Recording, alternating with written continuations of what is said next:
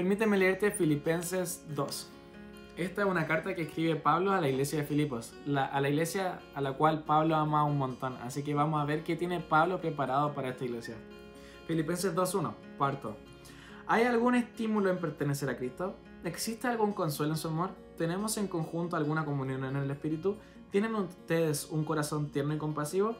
Entonces, háganme verdaderamente feliz poniéndose de acuerdo de todo corazón entre ustedes, amándose unos a otros y trabajando juntos con un mismo pensamiento y un mismo propósito.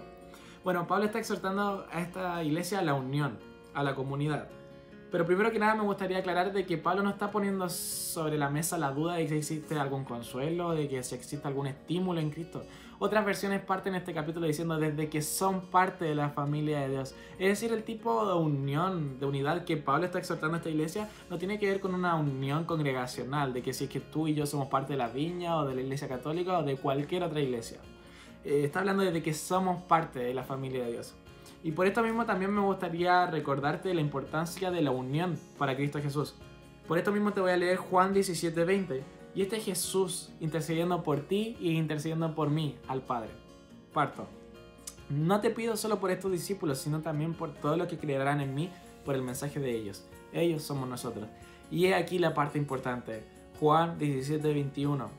Te pido que todos sean uno, así como tú y yo somos uno es decir, como tú estás en mí, Padre, y yo estoy en ti, y que ellos estén en nosotros para que el mundo crea que tú me enviaste. Es decir, el tipo de unión que quiere Jesús para ti y para mí es que estemos tan juntos como Jesús está al Padre. ¿Y qué es lo que nos une? El hecho de glorificar a Jesús. Bueno, voy a volver a Filipenses 2 y esta vez voy a partir del versículo 3 porque Pablo nos da la herramienta de cómo vivir en esta unión. Pablo dice, no sean egoístas, no traten de impresionar a nadie, sean humildes, es decir, considerando a los demás como mejores que ustedes.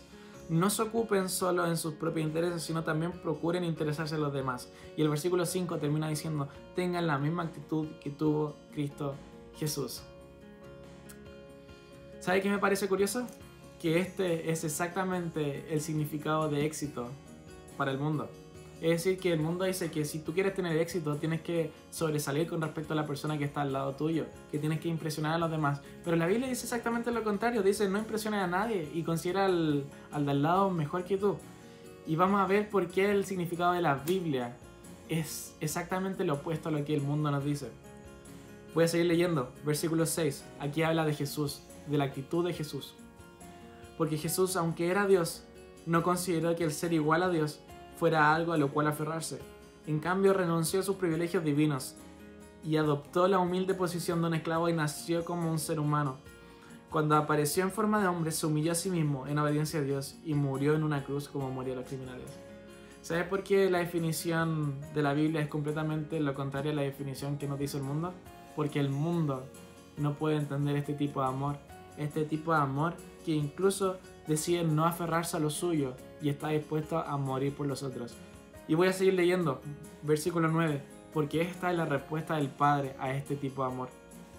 Por lo tanto, Dios lo elevó al lugar de máximo honor y le dio el nombre que está por encima de todos los demás nombres, para que ante el nombre de Jesús se doble toda rodilla, en el cielo y en la tierra y debajo de la tierra, y toda lengua declare que Jesucristo es el Señor para la gloria del Dios Padre. ¿Sabes cuál fue la respuesta de Dios a la actitud de Jesús, a la humildad de Jesús, a la unión de Jesús, al, a la actitud de Jesús? ¿Sabes cuál fue la respuesta? Jesús decidió no aferrarse a su naturaleza. ¿Y sabe lo que Dios hace? Le da el nombre por sobre cualquier otro nombre. Jesús decidió doblar sus rodillas y lavar el pie de sus discípulos y servirles. ¿Sabes cuál fue la respuesta de Dios?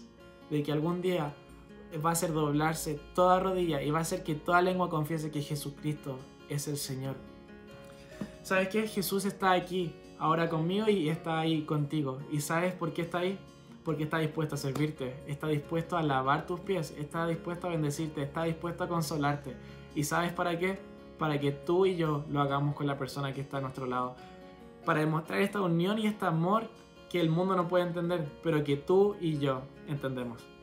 Así que te invito a que esta semana pongamos en práctica esta humildad, este amor, aunque suene que va completamente a lo contrario a lo que deberíamos hacer según lo que dice el mundo, te invito a que lo practiques y que seamos parte de la familia de Dios como Dios manda. Te mando un saludo.